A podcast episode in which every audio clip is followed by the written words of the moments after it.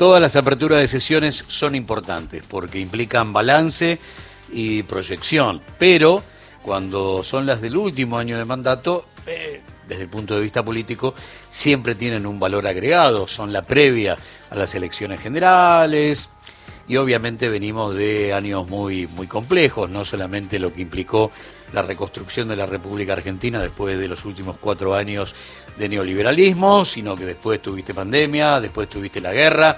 La verdad es que en el marco de todas esas eh, situaciones tan complejas, en algunos casos situaciones límites, son laberintos y hay que elegir perfectamente el camino de salida, hay que gobernar, hay que reconstruir y hay que proyectar. Por eso es muy importante el mensaje de hoy, en función del balance y en función del futuro. Del otro lado de la línea, Daniel Arroyo, diputado nacional. Daniel, buen día, gracias por atendernos. Buenos días, un gran gusto. Bueno, todo esto, Daniel, eh, porque hoy uno entiende Habrá balance de tres años donde todos los condicionantes estarán arriba de la mesa, situaciones que viviste vos desde el gabinete a través de una cartera muy sensible en un momento como la pandemia y que obviamente también tienen que ver con la proyección inmediata. ¿Cuáles son las sensaciones frente al mensaje presidencial? Yo imagino un mensaje presidencial de tres partes. Eh, uno es eh, en insistir con las leyes que se enviaron al Congreso y todavía no se pudieron aprobar se enviaron 29 leyes para tratar en extraordinarias. Ayer, por suerte, pudimos aprobar dos, la moratoria previsional, que hay 800.000 personas que tienen la edad para jubilarse y no podían jubilarse porque no tenían los 30 años de aporte. A partir de lo que se aprobó ayer se va a poder hacer. Y, también se aprobó una ley de historias clínicas digitalizadas, hecho que cualquiera que pueda ir un médico en cualquier lugar del país, el médico o la médica tenga la historia clínica digitalizada. Hay otras 27 leyes que se enviaron y, que no se aprobaron, que tiene que ver con la creación de universidades, que tiene que ver con el monotributo TECH, esto de los pibes que trabajan y cobran en dólares hacia afuera y tienen no saben cómo facturar, o la ley de agroindustria. Creo que lo primero va a ir por ahí.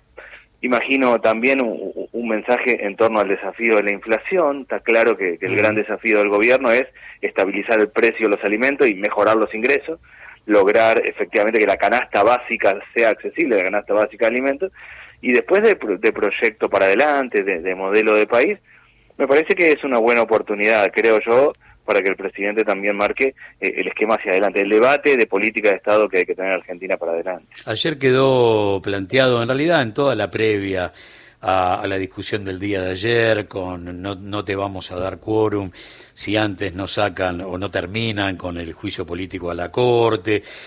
Y nos preguntábamos en un momento del programa, pobre de la sociedad que tenga que discutir qué hacer con sus jubilados, que en, en la mayoría de, los casos cuando no llegás a los aportes o fuiste negreado o fuiste estafado por una patronal, pobre de aquel que lo entienda como una dádiva o como un costo para el Estado el hecho de que más de un millón de personas puedan encontrar solución a través de la, de la moratoria. Ayer quedaron planteados una vez más, porque esto sucede siempre, el tema de los dos modelos. Y cuando hablo de dos modelos, por lo menos yo marco cierta diferencia con aquellos que dicen dos modelos de país. Hay un modelo de país y daría la sensación que siempre estamos confrontando con otro modelo de colonia, de achique, ajuste, endeudamiento permanente, fuga de capitales. Quedó muy claro en el día de ayer, ¿no? Lo que está en juego en cada discusión, no solamente en moratoria, ¿no? Sí, en realidad con un modelo que dice un tercio adentro y dos tercios afuera. Un tercio de la gente adentro, en condiciones de competir, de capacitarse, de prepararse, y dos tercios con la nieta contra el vidrio viéndolo desde afuera. Ayer, por suerte, y la verdad que transpirando, logramos tener los 129 diputados y diputadas que dieran quórum, iniciamos la sesión, se aprobó la moratoria previsional, a partir de ayer hay 800.000 personas que tienen la edad, que tienen la edad para jubilarse, que no tenían los 30 años de aporte por lo que plantea vos, porque trabajaron en negro, porque hacen changa, porque les evadieron los aportes y que ahora van a poder jubilarse, se jubilan, ni bien cumplen la edad y se lo va descontando mes por mes en la jubilación hasta que cubren los años que les faltan de aporte. Ha sido un avance claro, realmente es increíble que desde noviembre no hubiéramos podido sesionar en algo de ese estilo. Me parece también que, es importante que, el presidente marque esto. Nosotros necesitamos un país que dé lugar a todos. La Argentina en los próximos años va a crecer, porque tiene litio, porque tiene alimentos, porque tiene energía, porque tiene economía, el conocimiento de la economía, Argentina va a crecer. El debate no es si va a crecer o no, el debate es cuántos argentinos va a haber adentro y cuántos afuera, y cómo hacemos para que los 46 millones de argentinos estemos adentro. Por ejemplo, se hace con un esquema de moratoria previsional que le da chance al que cumple la edad de poder jubilarse. Quedaron afuera las universidades, Digo, quedaron... No, pero y peor, eh, en el Senado, para dar un ejemplo de lo que para mí es casi catastrófico, no hubo quórum para tratar dos leyes. La ley Lucio, la ley Lucio es el tema de atención de la violencia en niñez, no debe haber personas argentinas en contra de la ley Lucio, imagino, y alcohol cero. Y de hecho, ayer, por ejemplo, nosotros votamos historias clínicas, digitalización de historias clínicas. Si uno va a un médico a cualquier lado del país, tiene un accidente, tiene un problema, el médico saca la historia clínica y sabe cómo atenderle no debe haber argentino esté en contra de algo tan obvio que mejora la calidad de salud. Bueno, no se podía dar quórum ni siquiera para eso. Eso marca esa irracionalidad que se dio de decir mientras haya juicio político este, no se trata ningún tema. Por suerte ayer, y realmente transpirando, se logró resolver eso.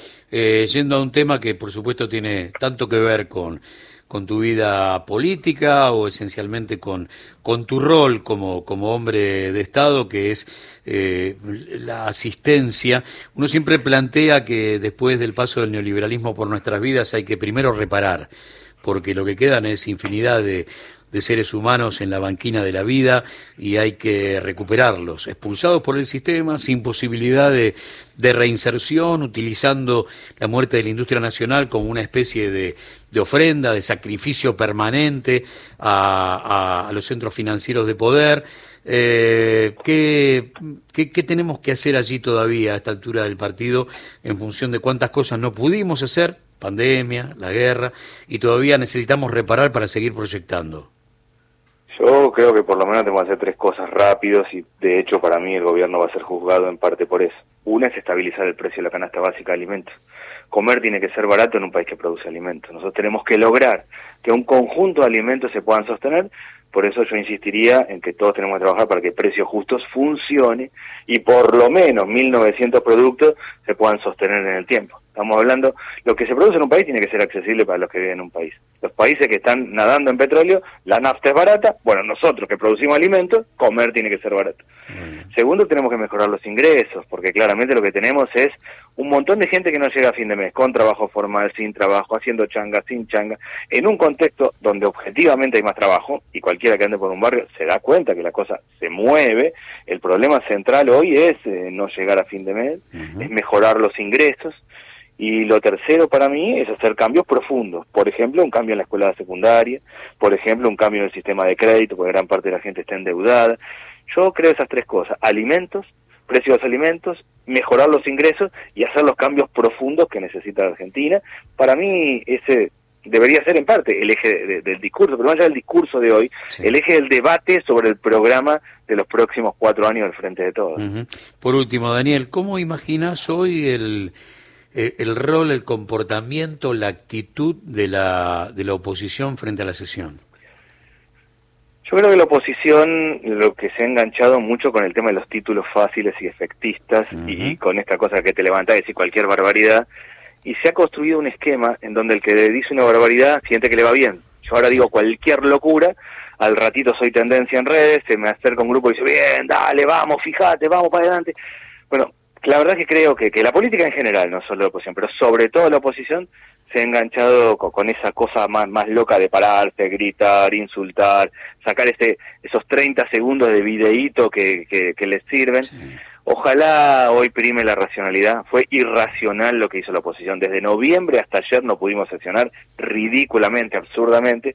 Ojalá prime la racionalidad. Se escucha al presidente, se esté de acuerdo o no, se escucha al presidente y encaremos el último año de, de sesiones legislativas del actual gobierno con lógica y con racionalidad. Y racionalidad es decir, las leyes que son necesarias, votémoslas. Ley Lucio, hay que votarla. Alcohol cero, hay que votarlo. Universidades yo espero que prima la racionalidad. Hasta acá la oposición actuó con una lógica muy del videíto, de la cosa chiquitita, de, del impacto para salir en las redes rápidamente. A veces nos olvidamos, Daniel, que después de dos años de pandemia dejaron al país sin presupuesto en el 23. Ah, bueno, absolutamente. Y, yo que fui ministro con presupuesto prorrogado el primer año, sé lo que es, es no tener recursos, es ir cada 15 días a pelear con el Ministerio de Economía a ver si te dan o no te dan.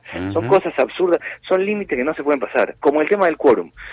Eh, yo creo que es legítimo no dar quórum cuando hay un conflicto político, cuando hay un tema. Ahora, sistemáticamente no dar quórum y parar una Cámara, eso no es legítimo, eso no se puede hacer.